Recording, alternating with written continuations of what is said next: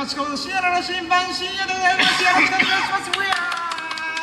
そして我ながらキラジ中部寺恵比寿様こと秀樹さんがゲスト降臨してくれます。いつもありがとうございます。イエイ。いやー1週間ぶりかな。イエイイエイイエイ。はいということで。あごめん。はい。はいはいということでえー、沖縄に帰ってきました。はー疲れたー。の何入院した時の？入院？いやなんかなんかこ う自前っす、これ。これあれっす、あの、なんだっけな、あの、鹿児島行ってる時の一場面ですね。あタオル巻いてんだタオル巻いてたと思います。あもう暑くすぎて。あの、沖縄に住んでますけど、あの、鹿児島は普通に暑かったっす。なので、あの、このタオルを湿らして頭からかぶって、あの、熱中症、熱射病対策みたいな。ことをしながら、一応観光してまいりましたと。で、えー、まあ236回目だったかな？に、あの、えー、鹿児島旅行の、まあ3泊、あ、2泊3日のうちの中日で、えー、なんか、えー、初めてのラッキーラジ in 鹿児島！みたいな。うん。一人、なんだろう、うん。出張ラジオみたいな。あ鹿児島ライブ。鹿児島ライブしました。で、まあ今回ね、あのその2泊3日の3日目以降のラッキーを喋ってないので、ちょっとそれをね、エビスさんに振り返りながら語りながらみたいな。うん感じで、えー、お送りしたいなと思いますんでよろしくお願いします。いやー、お願いします。で、まあちなみに、ちょっとあの、何この、なんか、ほんと病人みたいな感じみたいな。なんか、明治に建てられた病院でも入院してきたみたいな。うーん。っていう感じなんですけど。脳の手術してきた カバって開けてきたみたいな。で、あるんですけど、なんなんなんなんと。これ何の写真かっていうと、まあもちろん鹿児島旅行の最中の、えー写真なんですけども、うんあのー、後ろにあるのが実はこれスターバックスなんですよ。え？ですよ、ですよね。そう。だから僕のサングラスの上っちょに実はロゴがあるんですよ。あ本当だちっちゃく、これなんでこの変なところにあるかっていうと、僕がスタバのロゴが入った状態でこの建物見せたいと思って、あの、探しに探して僕がなんかよくわかんない顔してる時のところが、なんとか、あ、ロゴあんじゃんみたいな。うーん。うんおしゃれだねそうなんですよ。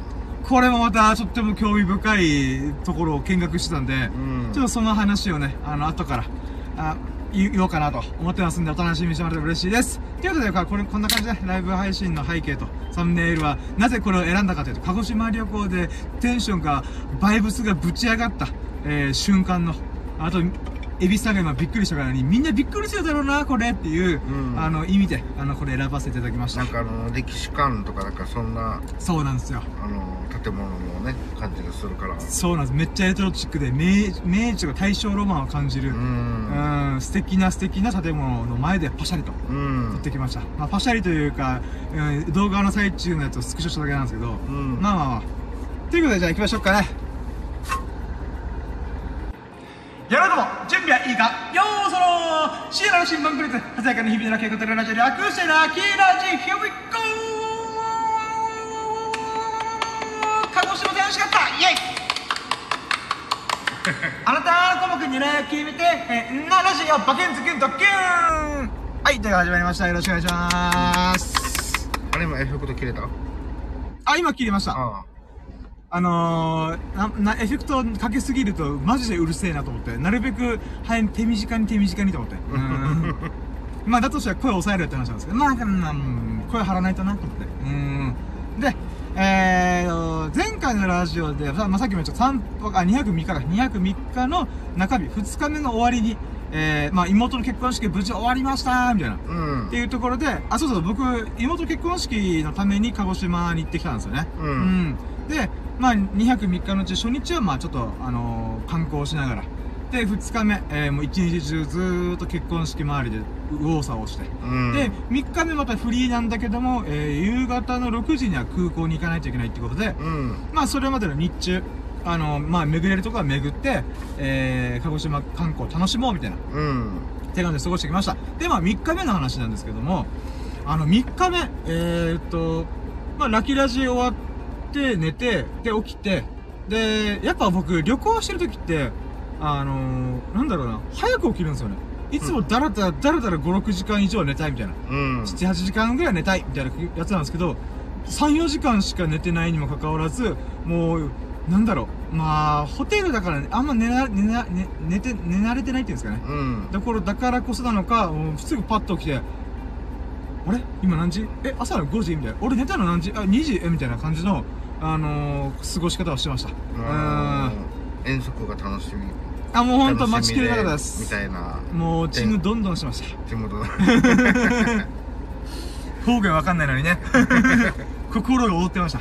あーんで、まあ、朝、まあ、で言っても、出発するのが9時、10時ぐらいでゆっくりめでいいんじゃんっていう、あと、チホテルのチェックアウトが10時ぐらいだったんで、うん。まあ、それまで時間があると。で、僕大体もう男性なんで、もうパパッと着替えて、髭剃って、あ、もう風呂入って髭剃って、レッツゴーで行けるから、あれこれ時間余りすぎてるから、ちょっと散歩しに行こうと思って、うん。最後の鹿児島散歩だと思って、あの、それ以外全部レンタカーで動くんで、うん。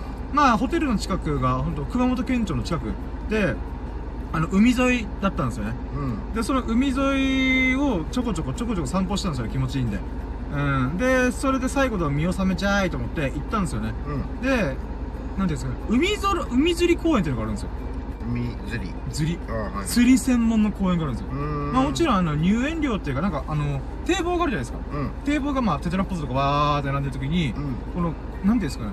2メーター3メーター高さの高台からこう桟橋みたいなのがかかって桟橋が3メートルぐらいの場所にあるんですよ、うん。でそこからわーってまっすぐ行くとあのこの出島みたいなのがあるんですよ、ほんとちっちゃいあの数メーターの数メーター数十メーターぐらいですかね、うん。そこにこの2、3階超えのところ、えっ、と、桟橋から渡ってって、えーその、沖、ちょっと沖が、沖側っていうんですかね。うん。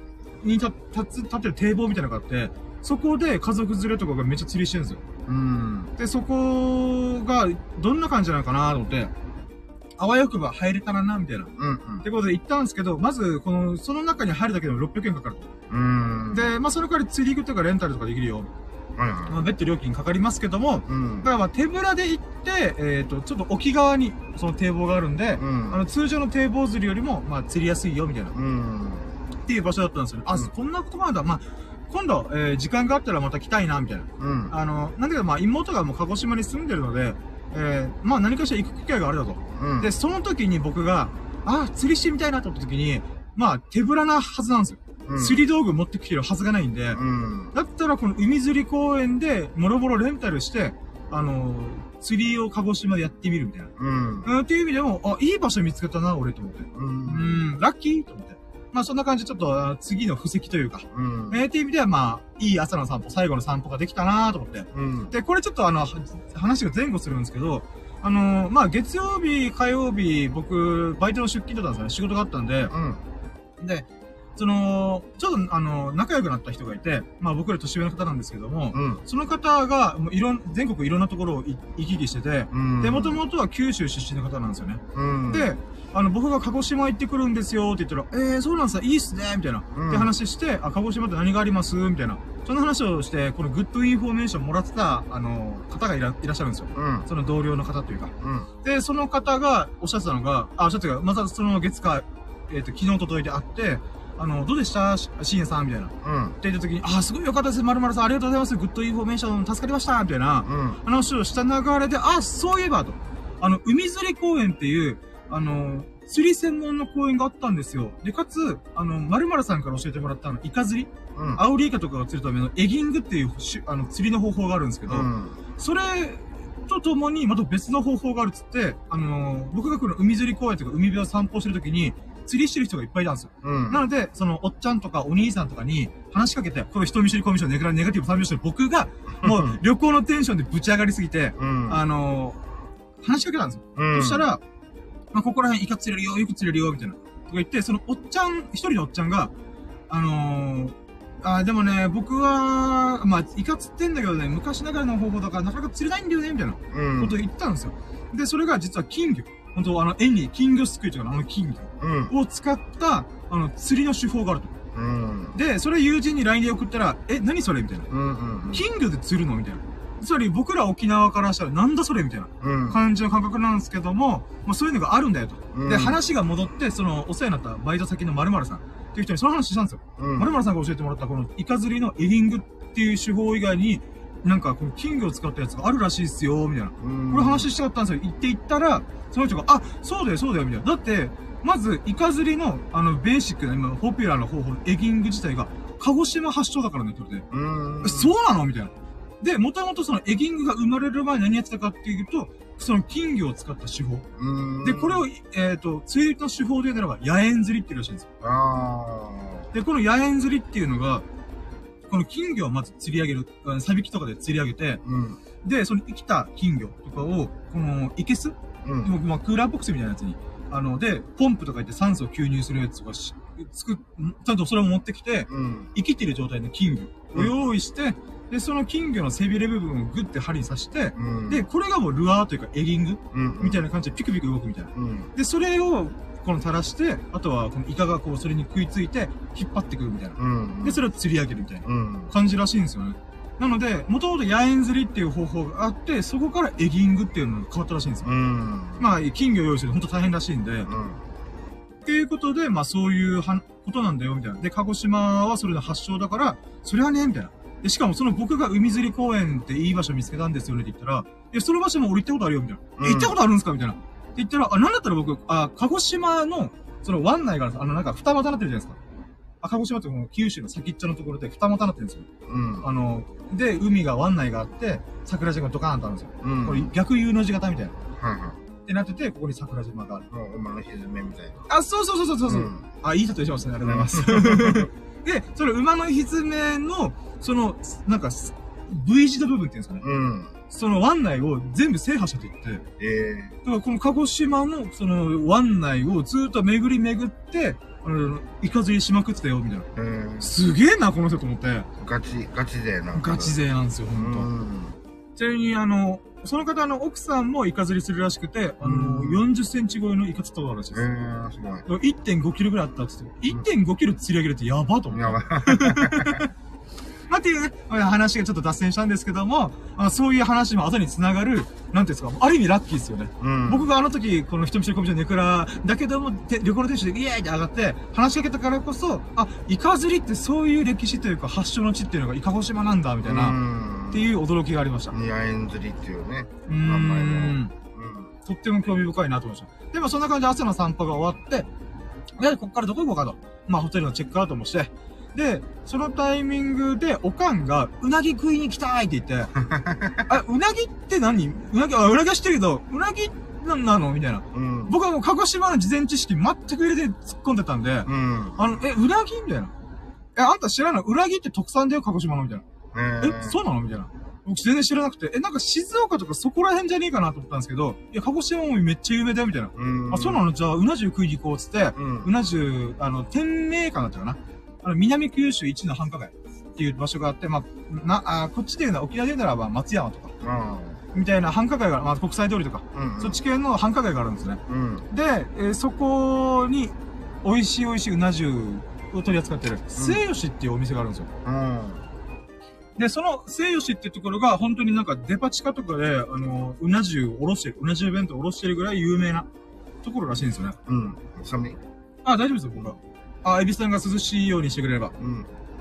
うん。で、その、やつを食いに行こうってことで、あのー、なんていうんですかね。これ、エビさん知ってますかね？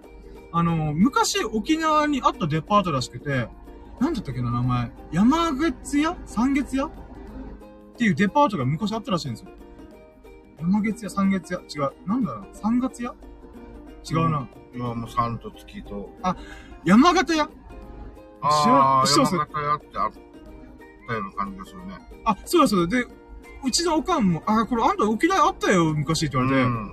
で、確か山形屋だったと思います。ちょっとうる覚えで申し訳ないんですけど、で、えっ、と、その山形屋がもともと沖縄あったけど撤退しちゃって、うん僕がちょうど生まれるちょ前後ぐらいうん。らしい。だから30年前以上に撤退した、そのデパートがもともと九州のデパートで、みたいな。聞いたことあるね。確かに。なんか、なので昔沖縄に住んでる人は知ったことあるみたいな。うん。見たことある、聞いたことあるみたいな感じらしいです。ええー、あったんだみたいな。ってことで、まあ、九州のデパートに行きつつ、えっ、と、末吉っていうところまで行きました。う。うんーん、で、なんか、あ、あー、ごめんなさい、もうめっちゃ今喋りながら、うわー、これあったわ、と思っても、ごめんなさい、マジでこれ2時間コースかな。まあ、いやなるべく、えなるべく巻き出しはあれですけど、本当マジで残ったんですよ。30分に1回なんか起きてる。動画撮りたいことが起きてるみたいな。なんだったら、今、はしょったやつも動画何本か、何本分か実ははしょってる部分があるんですよね。うんあの、向こうでしかない飲み物とか飲んでて。うんまあでもそれはいっかと思って今はしょってるんですけど、これは喋りたいと思ったのが、僕人生で初めて、あの、あ、待って、名前どうどう忘れした？えっ、と、お坊さん、托発？托発ってわかります？托発って確かあったと思うんですけど、あの、ごめんなさい、名前、その名前がちょっとうろ覚えだとあれなんですけど、お坊さんが、あの、器を持って、うん。うん。チリーン、チリーンって言うて寄付を募る。うん。その山、あの、深いこの三角傘さかぶってやるやつあるじゃないですか。あれがちょっと山形屋の目の前でやってたんですよ。へえっ？と思って、もうあぶっ、え。イメージなんかこう、顎下ぐらいしか見えないような。あ、そうそうそう、まさにそうです。深くやって、そうなんですこっちにちょっとこそう、なんかその、う、見えるみたいな。そう、少し、なんかこうね、網目状の、こう、ちょっと見えるのかなみたいな。へそうなんですよ。え。で、その方が、まあ、もう僕は好奇心が止まらないんで、んもう仏教大好き人間なんで、うん。あの、よっしゃーと思って聞いてみたんですよ。そしたらその人もちょっとおじちゃんで、ちょっとこんなテンションで聞聞きに来るってば、なんかいないらしくて、うんちょっとビクッとしましたけど、どうし人見知りコミュ障かもしれない。だとしたら托発するのすげえよ。で、あのー、その方に話しかけて、ちょっと動画撮ってもいいですか？動画撮って撮らせてもらって。顔映さらさんが大丈夫だよ、みたいな。うん。で、えーと、まあ、いろいろ話聞かせてもらってる最中にも、おばあちゃんが、その、托発の、この、なんていうか、器にチャリーン入れたりとかう、ん。してるんですよ。で、僕もそれやろうと思って、うん。で、やりがてらちょっと動画撮らせてもらって、はい。で、その方は真言宗の方で、真言宗っていうのは空海というお坊さんがやってて、うん。まあ、い名前、まあまあ空海というのが分かりやすいかな。うん。その人が始めた宗派なんですよねう。ん。で、その流れで、その托発っていう考え方とか、うん。あの、まあまあ、チリンチリンっていう文化が根付いてるみたいな。うん。っていうことで、まあその話を聞かせてもらったりとか、あの、ちょっと少ないんですけど、あの、いいんですかなんか、その、数百円とかでいいんですかって言ったら、全然構わないです、みたいなう。ん。あなんだったらこれ見てください、みたいな。あの、100円玉が 6, 枚でした。見せてくれるんだと思って。いや、ほんと失礼なやつ。なんだろう、なんかこう、杖的なの持ってたりするあー、いや、すあー、持ってた、いや、持ってなかったと思います、その人は。あただもう、だって器と、あとはこのチリーンっていうのを両手で持ってるんで。でもほんと、今朝、今朝っていうんですか、この、うんあの、よく見かけるお坊さんの礼服っていうんですかね。着ながら、その山、三角の傘の深いやつをかぶって、はい。やってました。うんで、一応、鹿児島って言っても普通に暑いんで、うんうん。こんな暑い中で本当疲れ様だと思って。うん。っていうことで、まあ人生、あとは托発っていうんですかね、まあ寄付をしてみました。うーん、とっても興味深かったです。うん。うーん。で、その後、まあ、すえっ、と、末吉っていううなぎ屋さんに行って、うん。もうめっちゃ並んでたんですよ。うん。あのー、えっ、と、に、うん15人待ちの6、6, 6組の15人待ちうなぎ屋さん。うなぎ屋さん、あ、そうです。うあのー、山形屋じゃなくて、えっ、と、末吉っていううなぎ屋さん。うん。うん、で、まあ、待ってたんですよね。で、30分ぐらいかな、15分か30分ぐらい待ってて、うん。で、それの末吉のとか、あ、まるまるさんってことで、あの、うんまあ、3名様どうぞみたいな。ってことで、おかんと妹と僕の3人で、うん。えー、鹿児島の有名なうな、えっ、と、末吉のうなぎ。うな重をうん食べました。うんで、あのー、マジでうまかった。やっぱり、全然違う。全然違いました。うん。僕、うなぎ実はあんま好きじゃなかったんですよ。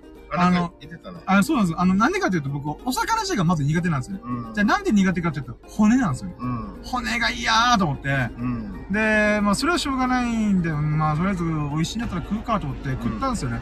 そしたら、骨が柔らかくて、あのー、なんていうんですか、骨嫌いな僕が食べれるぐらい、あの、柔らかい骨だったんですよね。うん。で、バクバク食って、うめえっつって。うんで、まあちょっと一本ぐらいちょっと唇さ突き刺されましたけど、それ以外は、あの、うまかったです。柔らかかったです。うん。うん。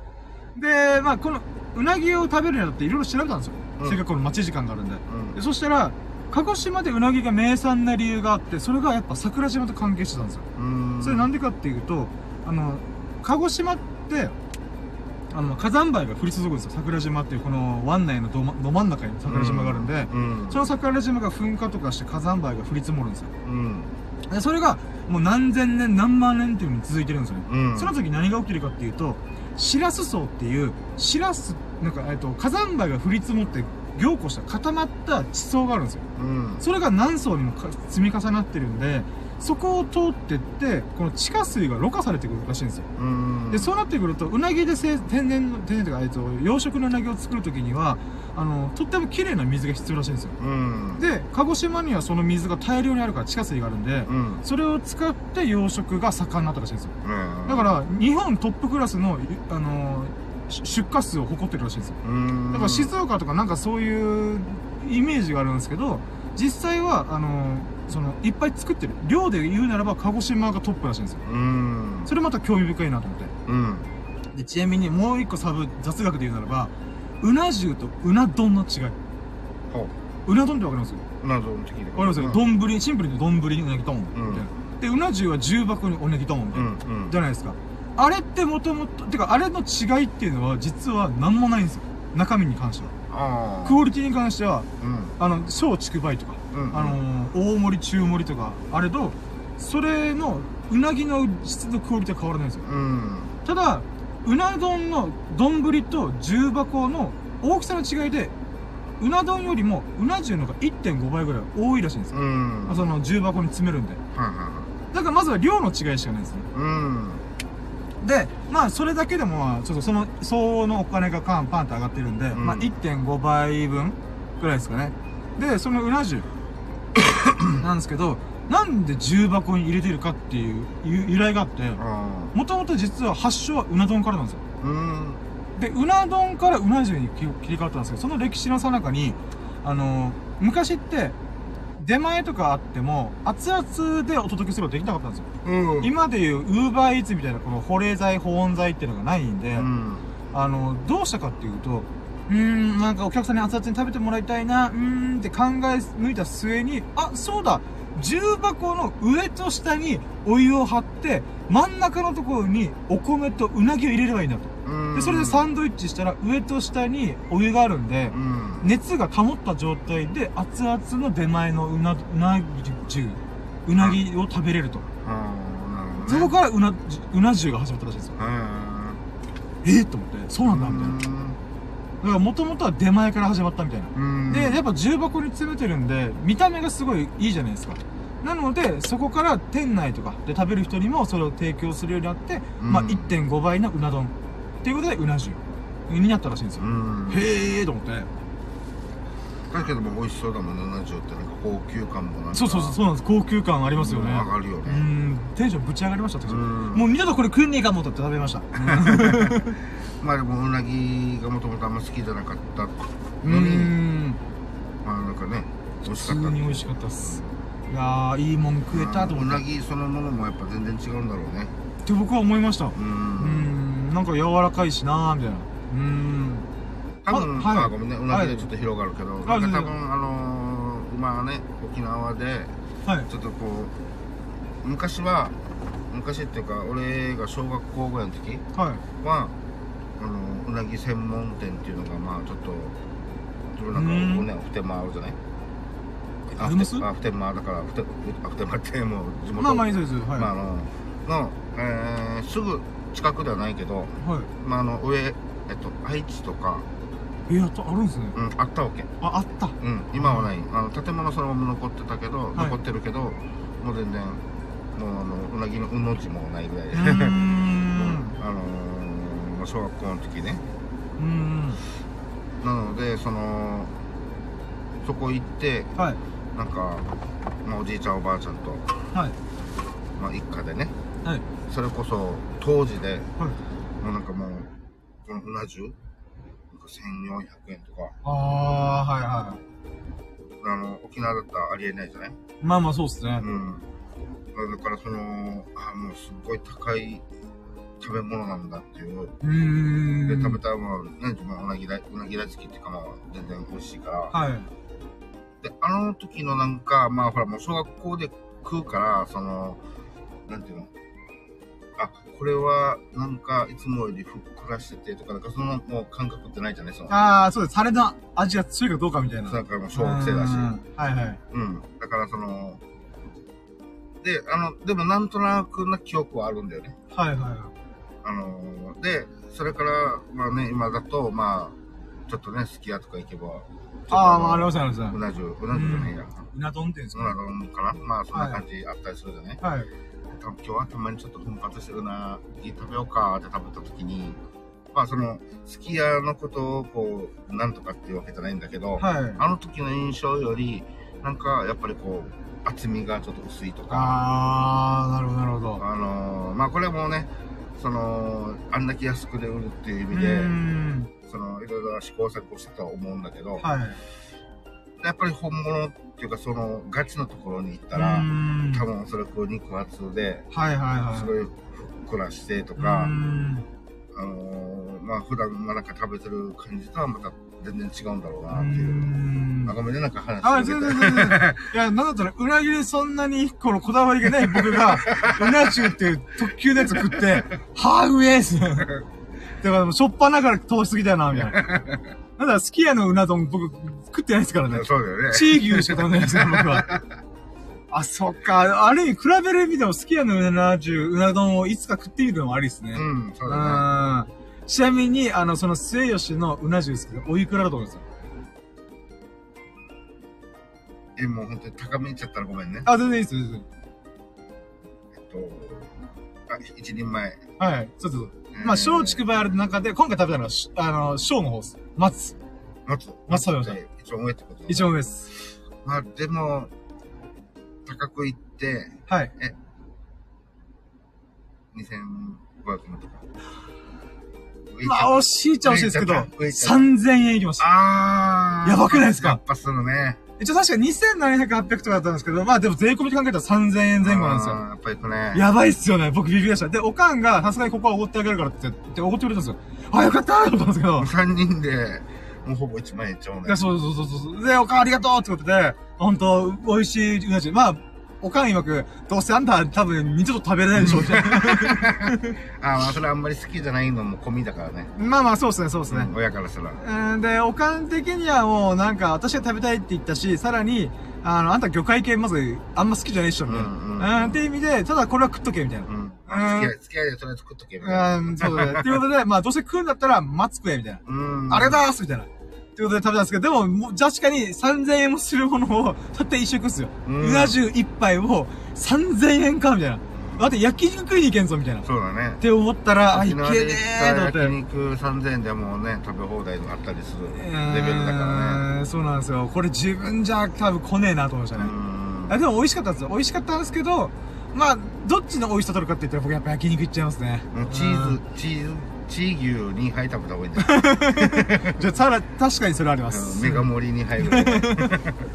それでも2000円ぐらいでしょ？いやそうそうそう、そうなんですよ。そう考えたらやっぱ3000円だと高えなーと思いました。いいややー多分、だからそのね、あのー本格っていうはいお店と、まあね、沖縄じゃない鹿児島っていうところと、はいでうなぎが盛んであるけども、うんやっぱこだわってるとかこだわってるから、ってことだと思います。だから俺はぱ、高めで1.25かな、みたいな。はい。でもいい線いってました。んおおこれで5000円とかだとどうしようかなと思った。あ、さすがだな。ちょうどいい塩梅。あの、惜しいところって、低すぎもなく高すぎもなく、えちょうどいい相場を、なんか、そう、射抜きましたね。これドンピシャ当たったらでもあれだよね。空気読まないやつだ。いやいやいやいや、そういった意味では本当ドンピシャのところ、あー、なるほど、みたいな。うん。とこ行きましたね。えーまあ、それを超える3000円うな重みたいな。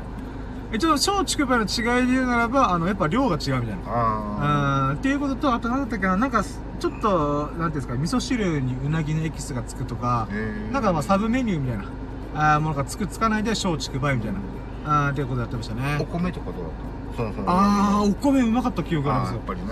うん。そうだろうな。確かに言われてみたら、ああ、確かにうまかったと思いました。う。うんん。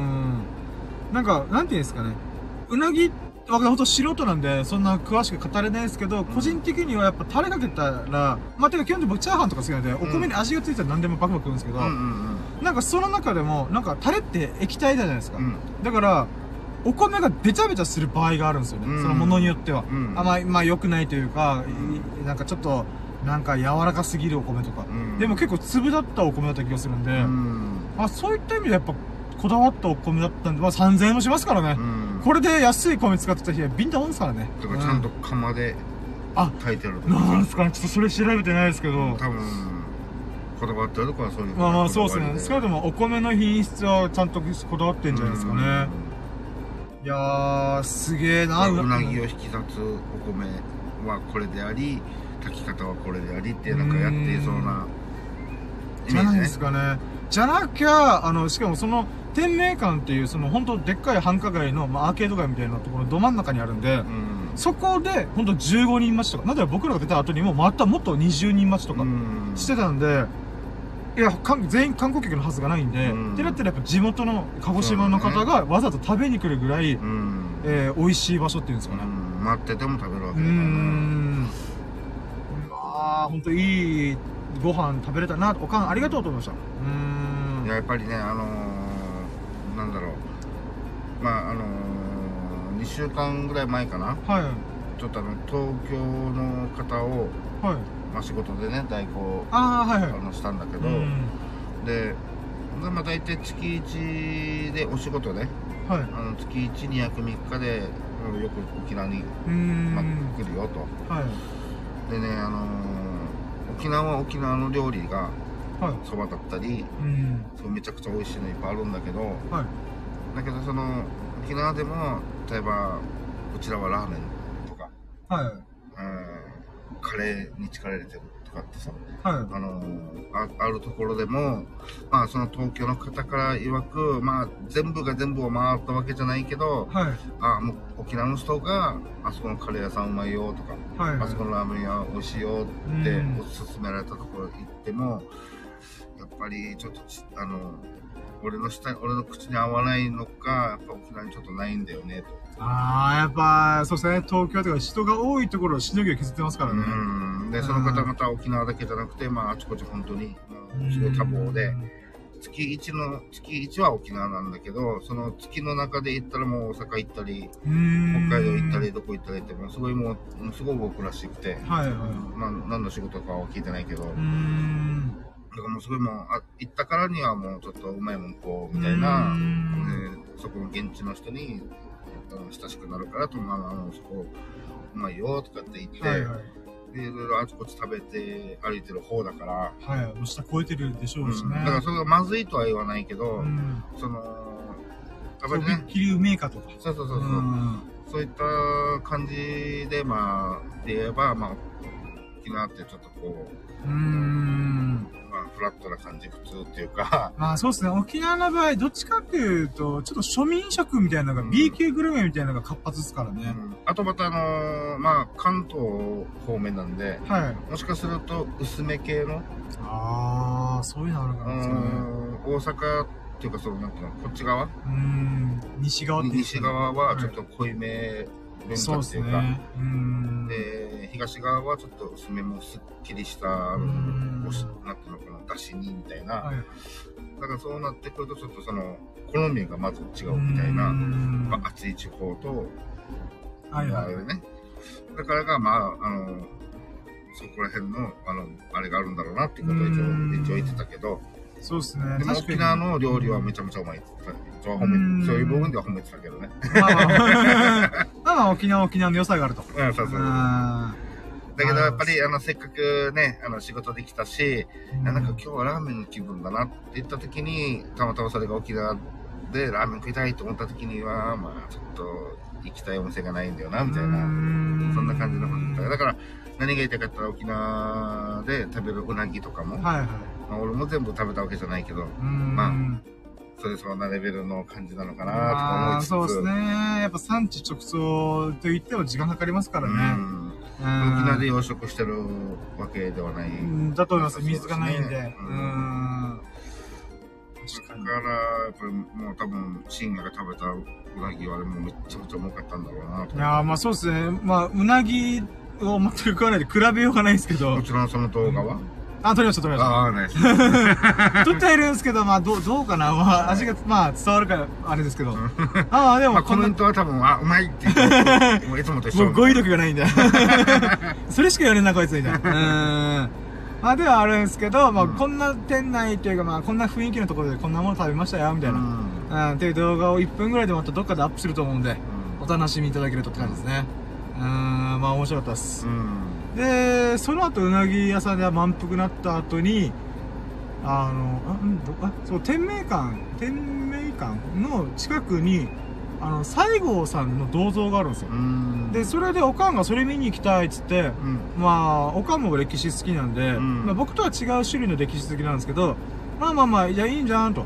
ただ、おかんがその山形にまた戻って、あの、車を近くに止めてたんで、それ取りがてら、うんちょっと買い物したいって言ってたんで、うん。あ、分かった、じゃあ、俺歩いていくわ、みたいな。ということで、西郷さんの銅像まで、えー、ほんと、まあ、数キロぐらい。あ、数キロ。数キロ。うん。ぐらいだったんですけど、なんで、途中で路面電車があったんですよ。うん。路面電車っていうのが、あの、なんていうんですか、沖縄じゃまあ絶対ないですけど、うん。まあ、沖縄ではモノレールが走ってますけど、うん。うん。あの、まあ、基本的に車社会じゃないですか。うん。で、鹿児島も同じような状況なんですね。うんあの、一応、線路が、電車がある、ありはするんですけどうん。も、うん。張り巡らせてないんで、結局車社会みたいな。はいはいはい。って感じなんですけど、鹿児島市内、うん。まあ、県庁所在地ならではのところで言うならば、うん。あの、路面電車が走ってるんですよ。うん。で、路面電車がこの3車線3車線うんの間に、あの、1車線ずつ、うん。この交互に引き合うので、まあ、2車線ですかねだ。からあの写真かなんか送っあ、そうそうそうそう。ちょっと写ってて、ね。そうそう、真ん中に走ってるみたいな。うん。で、それを僕初日に見つけて、もうテンションバカ上がりして、なんだこれみたいな。もっとおのぼりさん全開みたいな。なんかあのー、一応知ってはいるけど、でも、はなんとなくイメージは、やっぱりあの、車が通る道路は、まあ、あくまでも道路で、はいはい。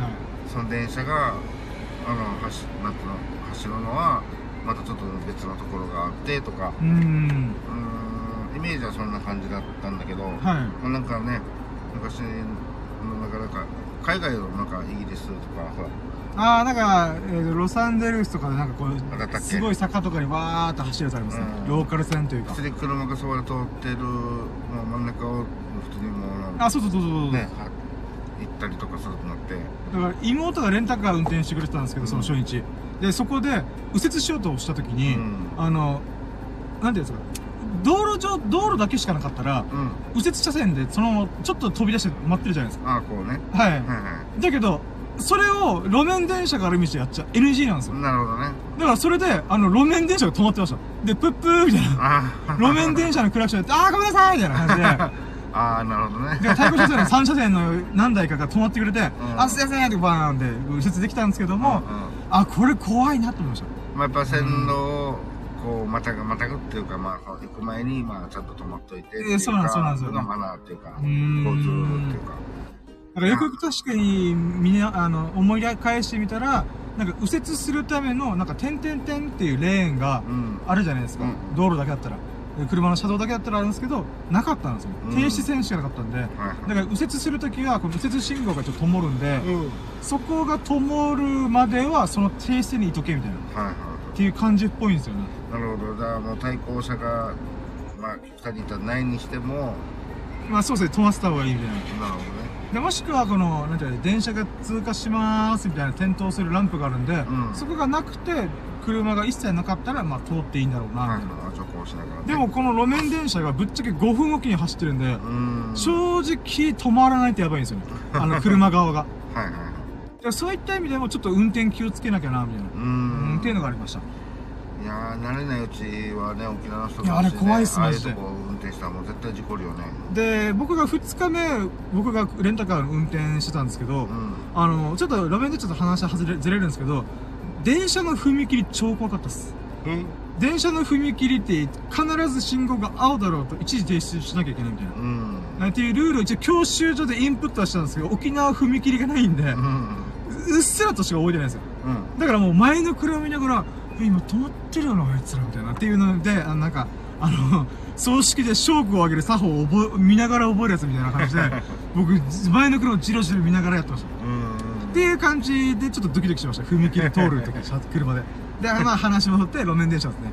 で、路面電車に乗ってみたいって初日に見て思って、どっかで隙間時間で乗りたいなって思ってて、あの、今回、まあ、天明館の中で西郷さんのところ行くっていうところで、まあ、おかんと妹とのちょっと別行動で時間があるってことで、あの、乗ってきました。うんで、もうほんと3駅ぐらい。うん3駅って言ったらほんと歩い、歩けばいいじゃんみたいな ぐらいの距離なんですけど、あそうなんだほんと、まあ、ほんと1キロちょっとぐらいですよね。うんちょっと感覚的なもんですけど、だからあっちまでした。で、これは動画通ろうみたいな感じで乗って、うん、で、動画回していいか、まあ、とりあえず回しちゃえと思って、うんえーやって、てすぐ降りました。早っと思って。でちなみにじゃあ、あのーバスとかっていうと本数少なかったりするのかあ、バスも普通に走ってるんですよ。でもここも不思議なんですよね。なうん一応ちょっと近くに鹿児島中央駅とかが通ってて、うんで、まあまあ、えーまあ、しその、なんていうんですか、えっ、と、し電車的なルート。うんうーんと、ちょっと違うルートで路面電車も走ってて、けど路面電車と隣にバス走ってるんですよ。うんどういうこっちゃねんと思いながら。でもまあ、うーん、鹿児島って結構早めに栄えたんで、この道路を作る前にもう路面電車が走ってたんだろうなと思って。うんでも路面電車安くていいなと思ったのが、あの、初乗り料金170円でどこまでも行けるんですよ。うんつまり、ど遠くの駅行っても170円らしいですよ。うんえー、安いなみたいな。はい一回乗るときに170円みたいな感じなんですよね。で、あの、結局乗ってみて思ったのが、あれ、中身バスっす。あイメージでしょもうほんとバスです。えー、なので、ほんとバスと電車の中間です。あの、支払いも、あの、まあ、ドアが3つぐらいあって、真ん中のドアから乗り、真ん中の後ろこのドアから乗り込んで、うんそこで、あの、なんていうんですかね。あチケットもいらないですね。あ料金が一緒なんで。とりあえず乗ります。うんで、乗ったら、あとは自分が降りたい駅で前から降りるみたいな。うんで、その時170円ぶち込んでみたいな。うんで、それまでに後ろ側に両替駅が両替しといて、みたいな感じなんですよね。うんうん。だからほんとバスなんですよ。あ駅だったら改札があるじゃないですか。チケットが買っあ、切符買って、みたいな。ーうんうんでもそういうことじゃないんですよね。うん。だから本当は中身バスで外が電車みたいな。ううんん。路面電車は不思議な存在だなと思ったから。うんでも結構外装がレトロな感じとか、うんうんなんか大正ロマンを感じるようなものっていうんですよね。うんうーん。やっぱこの鹿児島って昔から栄えてたんだろうなと思って。うんあ、でもやっぱあれですよ、明治維新の中心地の一つなんで、うんうんそういった意味でやっぱちょっと力のえぐいというか発展の具合が違ったのかもしれないですね。文明改革が早かったみたいな。うんまあ勝手な憶測ですけどね。うん。で、そこから西郷さんの銅像を見に行って、うんうーん、また西郷さんの歴史を感じました。うん西郷さんって、犬連れてるイメージなんですよ。あらあの、着物着て。うんあの、なんか、浴衣ですかってぐらい、はだ、はだけてるっていうか、なんかこのラフな感じみたいな。うんこの人本当は偉かった人だな、みたいな。うんと思うんですけど、あの人めっちゃ偉いんですよ。まず、明治、明治維新を成し遂げた三傑って言われた英雄みたいな。うん三人いて、西郷、た西郷さん、えー大久保利通、えーと、西郷山山形有朋っていう三人がいるんですよ。三傑って言われてて。うんで、その人たちが明治維新を成し遂げたみたいな。っていうかあるんですけど、その中の一人が西郷さんなわけですよ。うんでその西郷さんの、あのラフな感じで犬連れてるみたいな。あれは東京の上野にある銅像らしいんですよ。うんでも、もともと出身鹿児島なわけですよ。って考えた時に、この鹿児島での銅像は、バッチリ礼服なんですよ。あの、軍服あへで、この軍服でシャキッと決めて、で、あの人もともと明治維新に陸軍大将まで上り詰めた人なんですよ。えうんなので日本初の陸軍軍隊の大将なんですよ、あの人。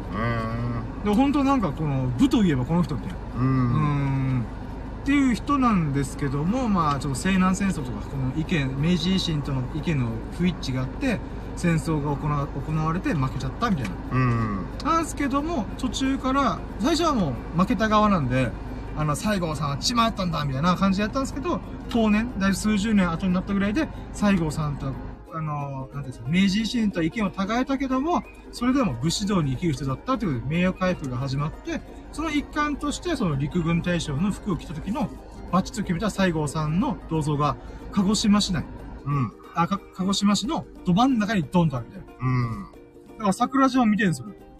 はいはいはい眺めてるっていう形でやってるんですよね。うんで、それまた面白いと思って。うんで、それ見て終わって、へえ、いい写真、いいところ来れたねーって言って、わーで次行ったのが、その近くに、えーと、なんだっけな。てる、てるま、まさ、まさ、てる、てるまさ、てるまさ神宮だったかな。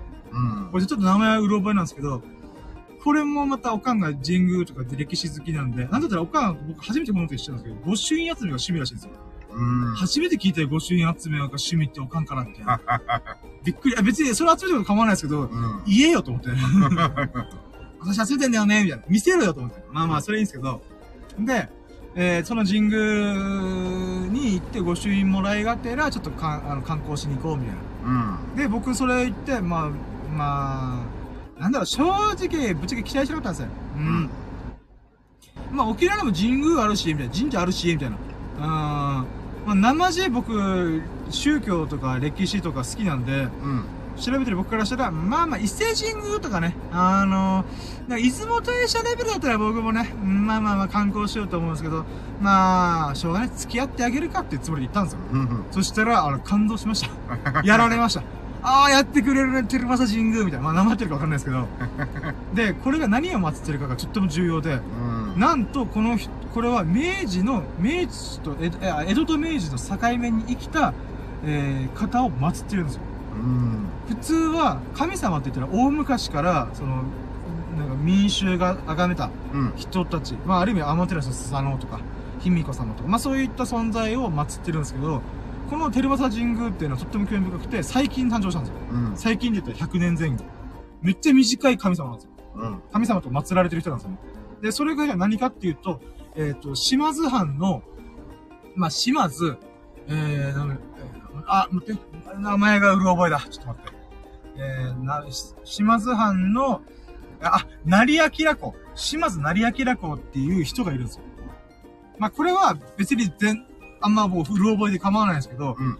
この人の逸話がちょっと脳に焼き付くなと思ったのが、さっき言った僕、え、イメージ三傑のうちの大久保利道、あの、西郷隆盛。この二人の師匠が島津成明公なんですよ。うん。この人がすが、凄まじい大名で、正直、まあ薩摩藩っていうか、さあのー鹿児島の大名だったんですけど、大名っていうか、藩主だったんですけど、うん。あの、なんていうんですかね。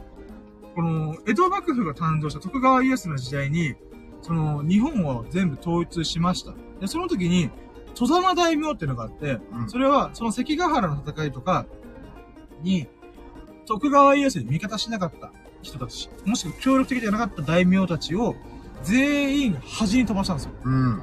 だから、徳川家康、江戸幕府の中心地のそばに、自分に仲のいい大名を揃えて、端っこに仲の良くない大名とか藩を持ってったんですよね。うん。それが、まあ、戸様大名、戸様だよ、お前、みたいな。ということで、なんか、ちょっとな、はぶるみたいな、ことしたんですよね。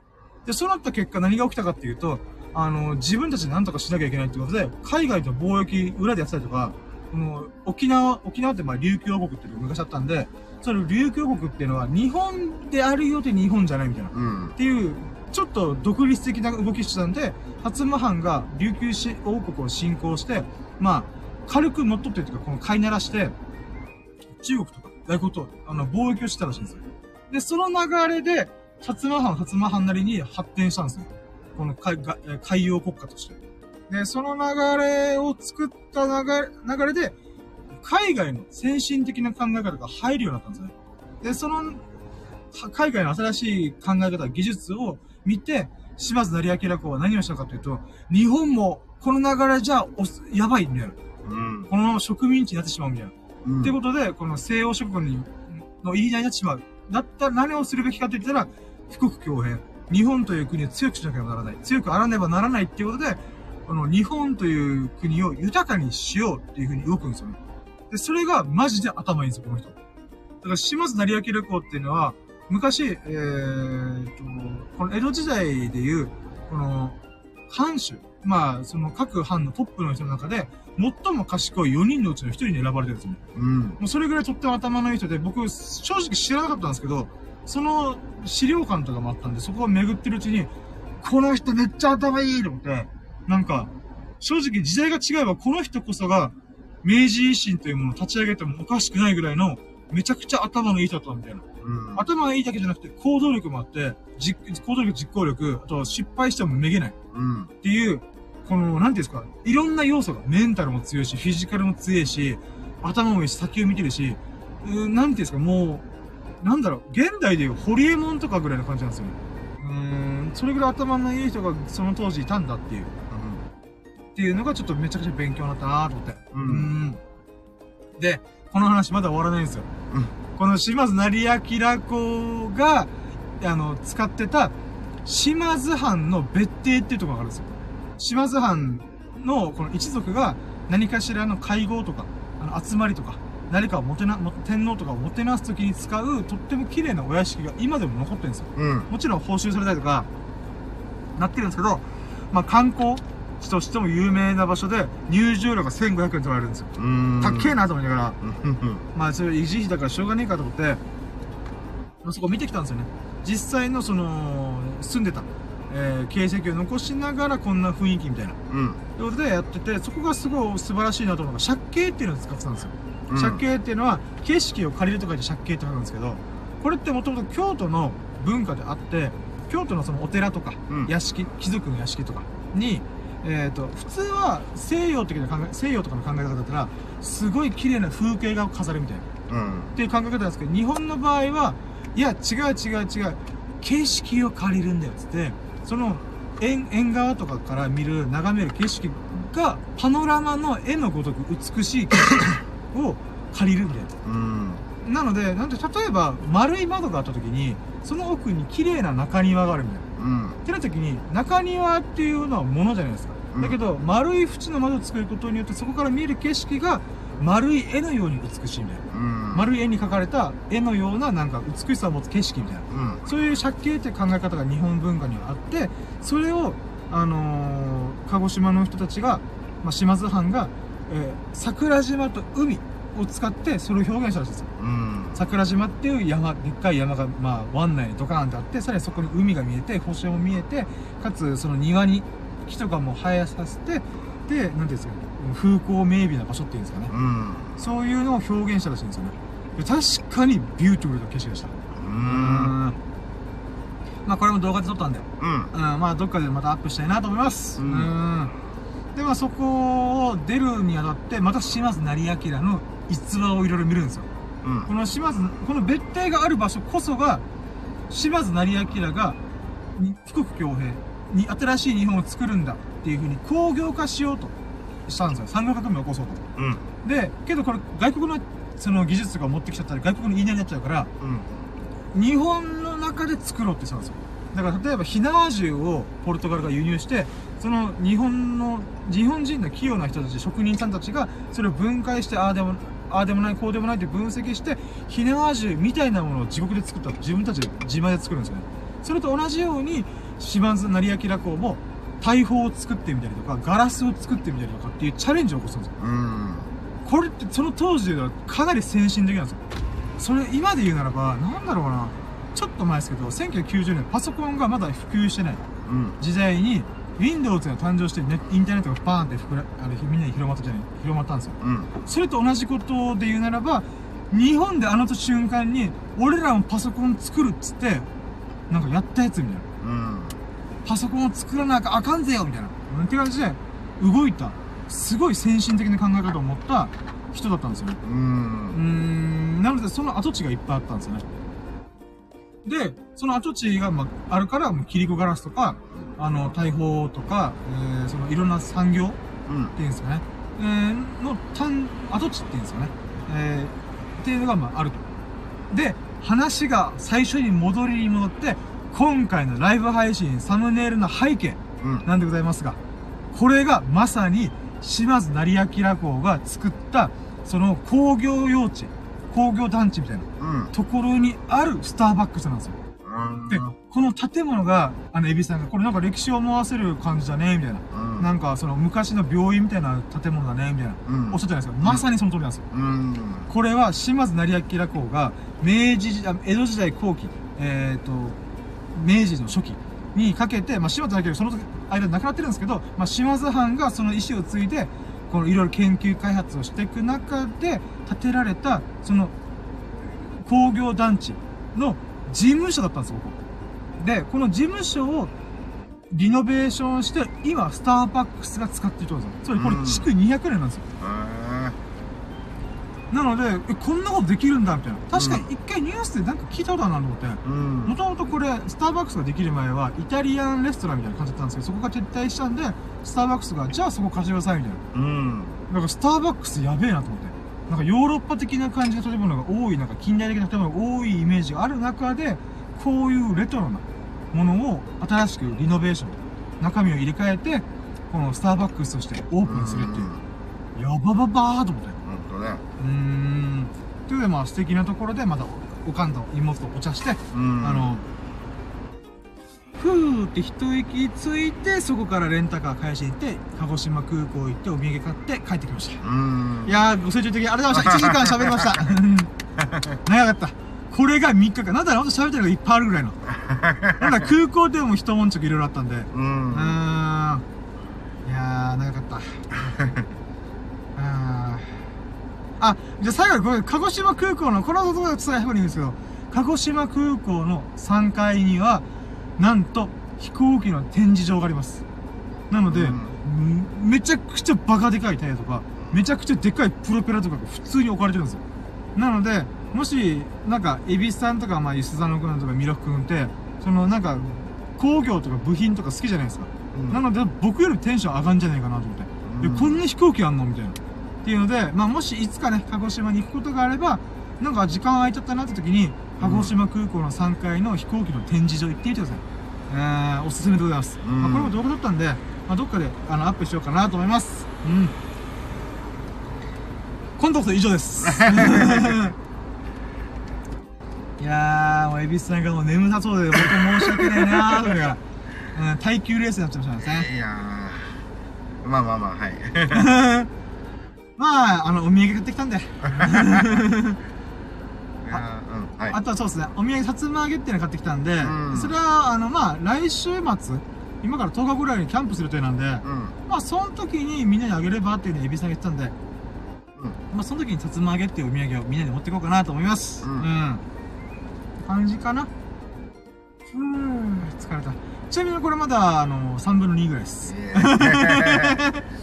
あ、言ってもあれです、あなたは、あの、バイトしましたんで。今日は1時間分はあとあるぐらいな感じなんだね。ね、でもまあもう、ちょっとショ、ショップか、あまあ軽く言うならば、バイト頑張りましたっていう。あーうんあの、厳しい現場で沖縄暑いなと思いながら、あの、厳しい現場なんとか乗り切った僕を褒めてあげたいと思って、頑張ったな俺っつって。う。。うんで、あとは、まあ、ラッキー的な部分で言うならば、えー、まあさっきキャンプの話しましたけど、うんえーキャンプは、は僕がまあ感じというか、ま、取りまとめというか、こうしようぜ、ああしようって、一応、きあの、言い出しっぺとして動いてるんですけども、あの、妹の結婚式でバタバタしたんで、うん。全然動かしてなかったんで、もう今日あたりから、あの、ちょこちょこ、いろんな人に連絡取って、あの、兄ちゃんから道具借りるとか、あの、ミルク君の予定どうとか、あとは、ツェペリ君という友人を誘って、うんあ、いいよ、俺も行けるよ、みたいな。ありがとう、誘ってくれて、みたいな。いう会話ができたりとか、うん。あの、そういったので、あのーまた急速に、キャンプモードに入ってます。うんいや、ほんとマジで、2週間おきに大イベント起こりすぎだからと思う。まあ自分が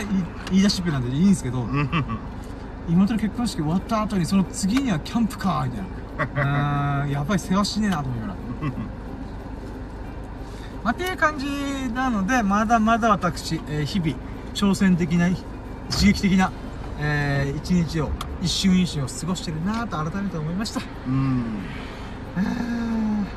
あそういう意味ではあれですね。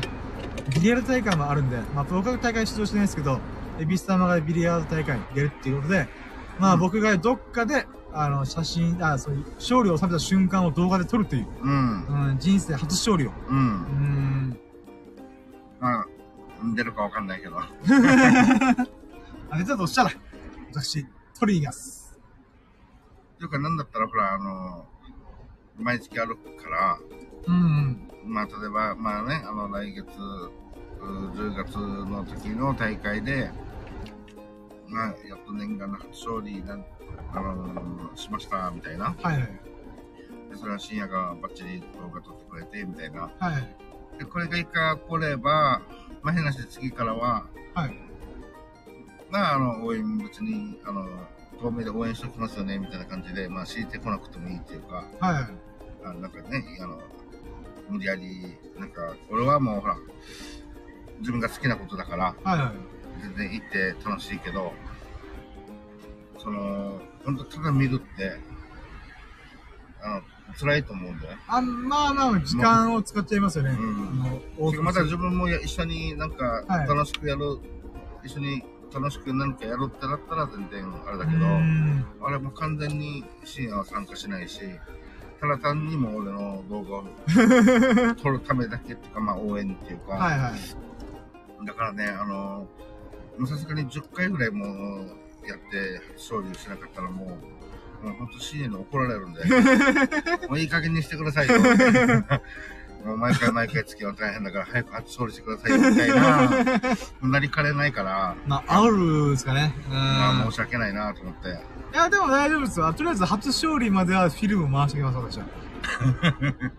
まあ、その後、運動すんとも来ないみたいな。25回だ、25回ぐらいだから、まあ2年ぐらいかかるけど大丈夫。まあまあ、だから、いいですよ、もうそれもそれで一挙ですから。逆にもう、大会で始めて、1年かかってやっと初勝利みたいな。うん。またそれも不利になるんで。うん、まあ、私、もうそこまでかかかけたくないし。早く、初勝利だよ。別にその、決勝ラウンドに行くとか、はい。その、ゆまあね、またまた優勝するとか、こんな、ハードルちょっと上げたものじゃない、ただ初勝利するだけなのに、こんなに時間かかるとは。よくまだ出してないけど、まだ勝ってないけど。まあ、行って2回、3回ぐらい出たら、初勝利ぐらいはするだろうってちょっと軽く思ってたけど、いはい。やー、これ時間かかるかもよ。まあそれはそれで不利になるんで全然問題です。まあ、僕が行けるタイミングである限りは、もう基本的に行くつもりなんで。うん。あーもう申し訳ない。でも沖縄なんですよ。本当バイトとかあったらもうしょうがない。それはちょっと僕も、うんちょっと応援行けないっすってなるかもしれないですけど、行けるタイミングの時はうん。行きやすんで。うん。うんそっちの10月がどんどん重なっていくんだけど。また僕みたいにふてぶてしく、ふてぶてしく生きてくださいよ。あ、応援ありがとうみたいな。以上みたいな。いやー、それね、近かったらいいけどさ、うん結構ね、あのー、3、40分かかったりするし。まあでも全然大丈夫ですよ、本当に。うん。いい気分転換にもなってるんで。うん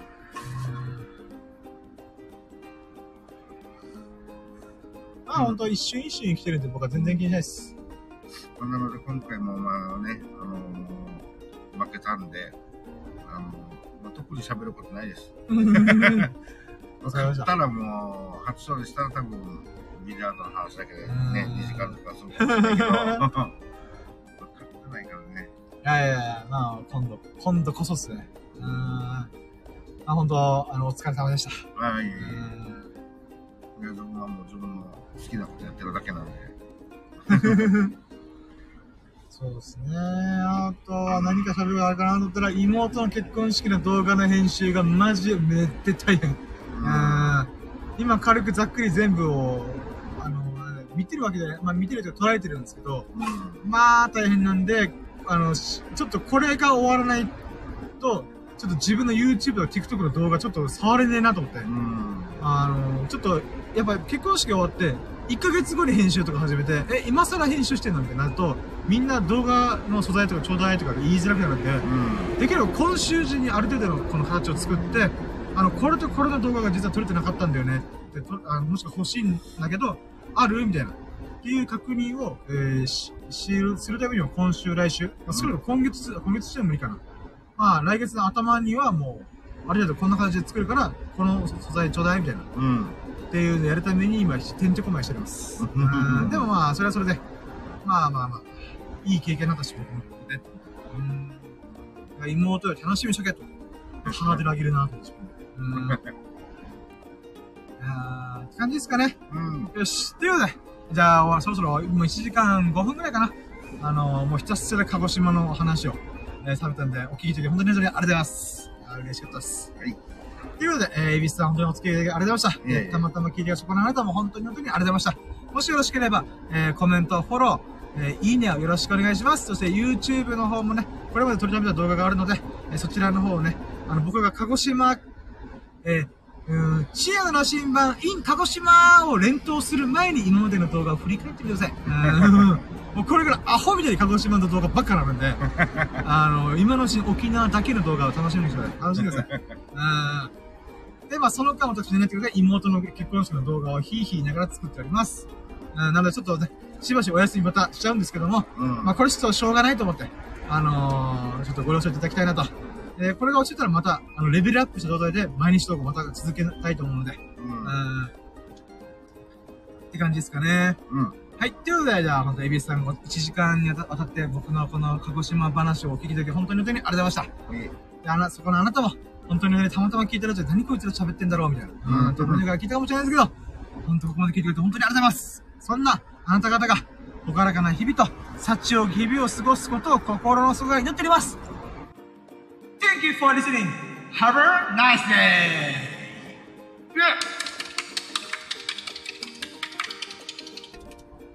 はい、ということでありました。今回がシャープ237、